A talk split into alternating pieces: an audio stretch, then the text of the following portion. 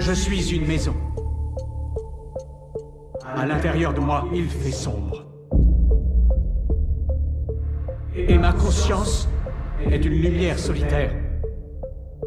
Une bougie en plein courant d'air. Tout le reste est dans le noir. Pourtant, elles sont bien là, les autres pièces. Des niches, des couloirs, des portes, des escaliers. Tout ce qui vit à l'intérieur de vous, tout ce qui erre en vous, se trouve et reste là. Tout cela vit dans cette maison qui est moi. Donc bonjour à tous, euh, voici la suite de ce cours euh, en audio. Donc euh, nous sommes dans la troisième partie du cours. Donc vous, vous, pouvez noter dans vos cahiers grand 3 la place de l'homme dans l'univers et par rapport aux autres espèces. Donc je répète, grand 3, la place de l'homme dans l'univers et par rapport aux autres espèces. Grand A, les grandes remises en cause de la place centrale de l'homme dans l'univers. Donc pour cette, euh, pour cette partie, nous allons euh, étudier euh, un texte de Freud sur lequel je vous ai demandé de travailler. Donc ce, cours sera à la fois la correction de l'exercice que vous aviez à faire et le cours donc, dans le cahier. Donc je vais d'abord lire le texte, donc vous pouvez suivre avec votre texte sous les yeux, texte issu du corpus sur donc euh, le, dernier chapitre que nous avons étudié. Dans le cours des siècles, la science a infligé à l'égoïsme naïf de l'humanité deux graves démentis. La première fois, ce fut lorsqu'elle a montré que la Terre, loin d'être le centre de l'univers, ne forme qu'une parcelle insignifiante de systèmes cosmiques dont nous pouvons à peine nous représenter la grandeur. Cette première démonstration se rattache pour nous au nom de Copernic, bien que la science alexandrine ait déjà annoncé quelque chose de semblable.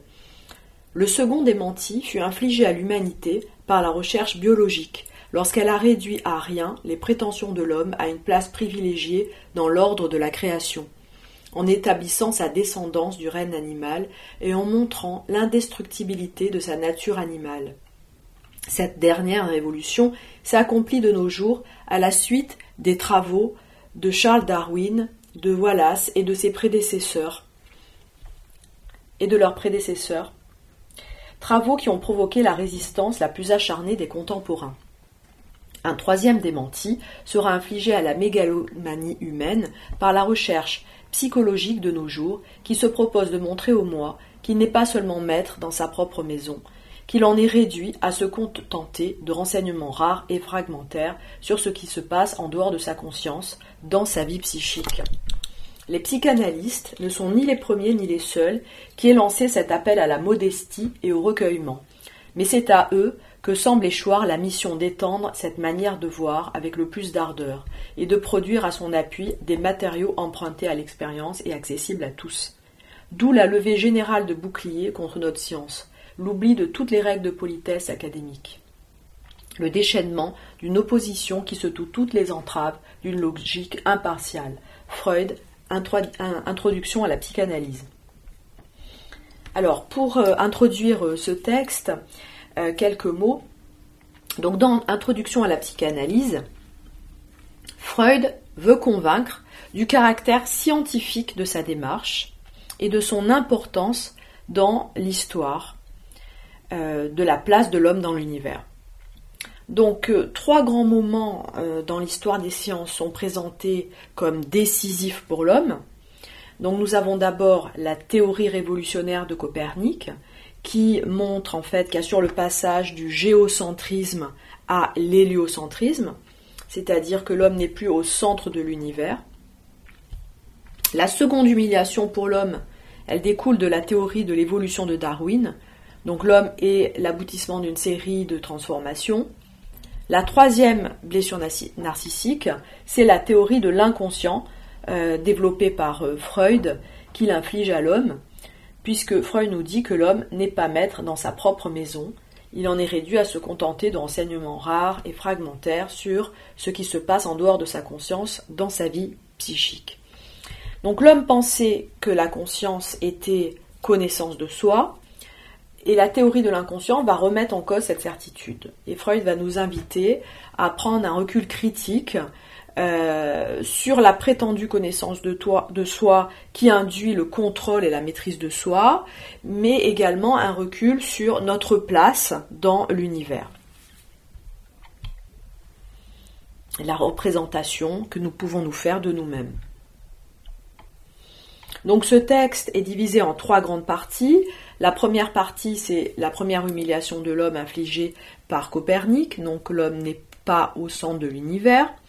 La deuxième humiliation, elle est infligée par Darwin, l'homme descend de l'animal. Et troisième humiliation infligée par Freud, le moi ne euh, saurait être le maître de ce qu'il ne connaît pas et qui sans cesse fait pression sur lui.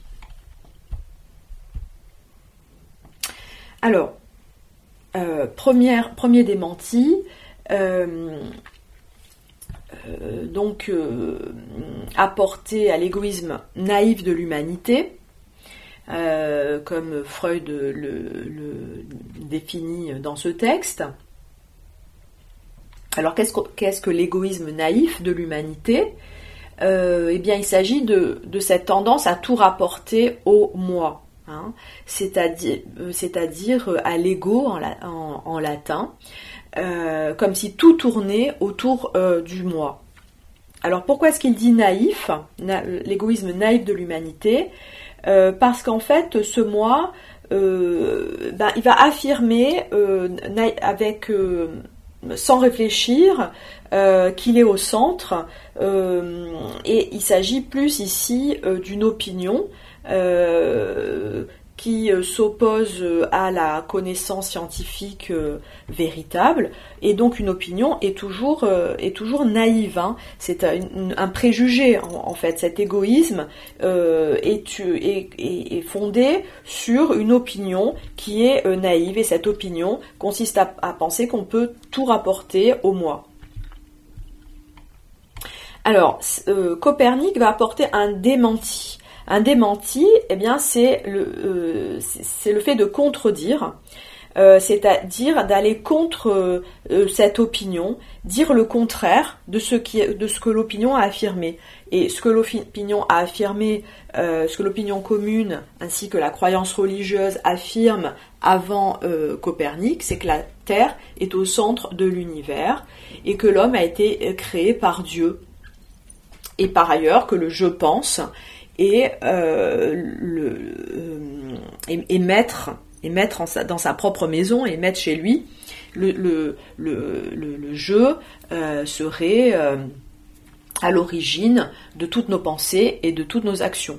Donc ce démenti est triple. Hein. Le premier concerne l'opinion selon laquelle, ou la croyance selon laquelle la Terre est au centre de l'univers.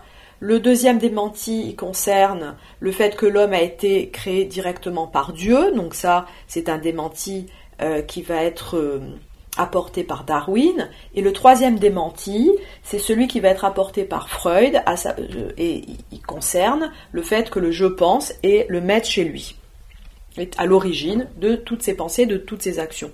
Donc le moi est un sujet. Donc la théorie de Copernic, elle démontre euh, que la Terre euh, tourne euh, autour du Soleil. Donc elle n'est pas le centre de l'univers. Et finalement que l'homme doit, revoir sa représentation de sa place dans l'univers et euh, Freud nous dit que cette conception avait déjà été élaborée par la science alexandrine, donc qui, appartient, euh, en fait, qui correspond euh, à la science en à peu près en 300 avant Jésus-Christ. par exemple, Aristarque de Samos affirmait que la Terre tournait autour du Soleil. donc cette thèse, cette théorie, va être reprise et démontrée par Copernic. Darwin, lui, va développer un concept scientifique, hein, une théorie scientifique de l'évolution, avec pour caractéristique essentielle euh, l'idée de sélection naturelle. Il va appuyer sa théorie sur des observations qui a été faites au cours de ses voyages, et donc il va développer la théorie selon laquelle l'homme descend de l'animal. Quant à voilà, c'est un, voyageur qui, à partir de ses observations, va confirmer la théorie de Darwin sur la sélection naturelle. Alors la troisième blessure, euh, c'est celle qui est infligée par Freud. Euh, le, moi n'est pas maître dans sa propre maison, nous dit-il. Hein. donc le moi, c'est la conscience. Euh, et donc euh, ce, moi n'est pas maître dans sa propre maison. C'est-à-dire que le moi ne peut pas régner, ne peut pas gouverner sur lui-même, euh, puisque la conscience n'est qu'une partie infime euh, du psychisme. Euh, le, psychisme est comme un, iceberg, et la partie euh, visible de cet iceberg serait la, conscience, la partie invisible, celle qui est sous l'eau, euh, serait l'inconscient. Donc c'est une image. Donc pour Freud, le psychisme ne peut pas se réduire à la conscience. Donc le moi ne peut pas être maître de ce dont il n'a pas conscience. Alors, cette troisième blessure va infliger une nouvelle représentation, une nouvelle euh, blessure à l'homme et en même temps aboutir à euh, une nouvelle représentation de l'homme, euh, une nouvelle représentation de lui-même et de ce moi dans l'univers. Cette, cette théorie freudienne va être rejetée elle va être contestée, puisque Freud parle d'une levée euh, de bouclier contre la psychanalyse, d'une contestation générale. Alors pourquoi est-ce qu'elle est rejetée, la psychanalyse? Pourquoi cette théorie va-t-elle être euh, euh, remise en cause? Eh bien parce que Freud prétend avoir fait une découverte scientifique qui va humilier le moi. Alors pour quelle raison? Eh bien d'abord parce que ça remet en cause la mégalomanie humaine, c'est-à-dire que l'homme doit renoncer à sa toute-puissance sur, sur lui-même, euh, à la maîtrise de lui-même. Pourquoi? Parce qu'il ne se connaît pas tota-, totalement. Une grande partie donc de son psychisme lui demeure inconnue. Cette euh, théorie de l'inconscient euh, doit euh, aboutir, selon euh, Freud, à plus de modestie et plus de recueillement. Donc c'est une véritable blessure narcissique. L'homme doit être plus modeste, plus humble, euh, puisque lui qui pensait se connaître totalement, être un sujet avec une totale connaissance de soi, avec une totale maîtrise de soi, eh bien, il ne peut pas avoir cette maîtrise totale de lui-même parce qu'il ne se connaît pas. Donc on a vu son psychisme est comme un iceberg dont euh, la partie visible serait euh, la conscience, mais cette partie visible est la plus réduite. Toutefois, euh, il faut bien comprendre que cette, théorie est bien une, une démarche scientifique. Freud utilise l'expression notre science. C'est une découverte donc la théorie euh, de l'inconscient est une relève de la connaissance scientifique. Et donc euh, euh, Freud veut convaincre du caractère scientifique de sa démarche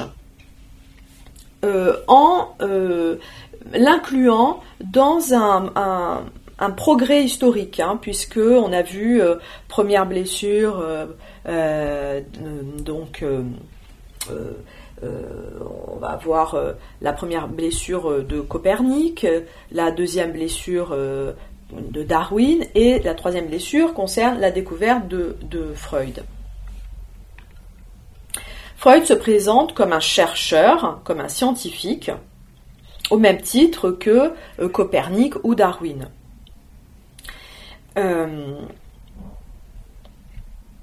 alors, pour quelle raison on peut dire que sa démarche est scientifique? Eh bien, il nous dit que les psychanalystes doivent produire des, matériaux qui vont être empruntés à l'expérience et, accessibles à tous. Alors, de quoi s'agit-il?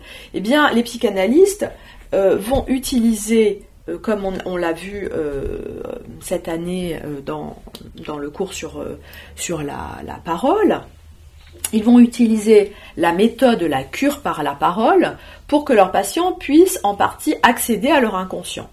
Donc on peut dire que la cure par la parole, mais également l'analyse des rêves, des actes manqués, des lapsus, bien prouve l'existence de l'inconscient.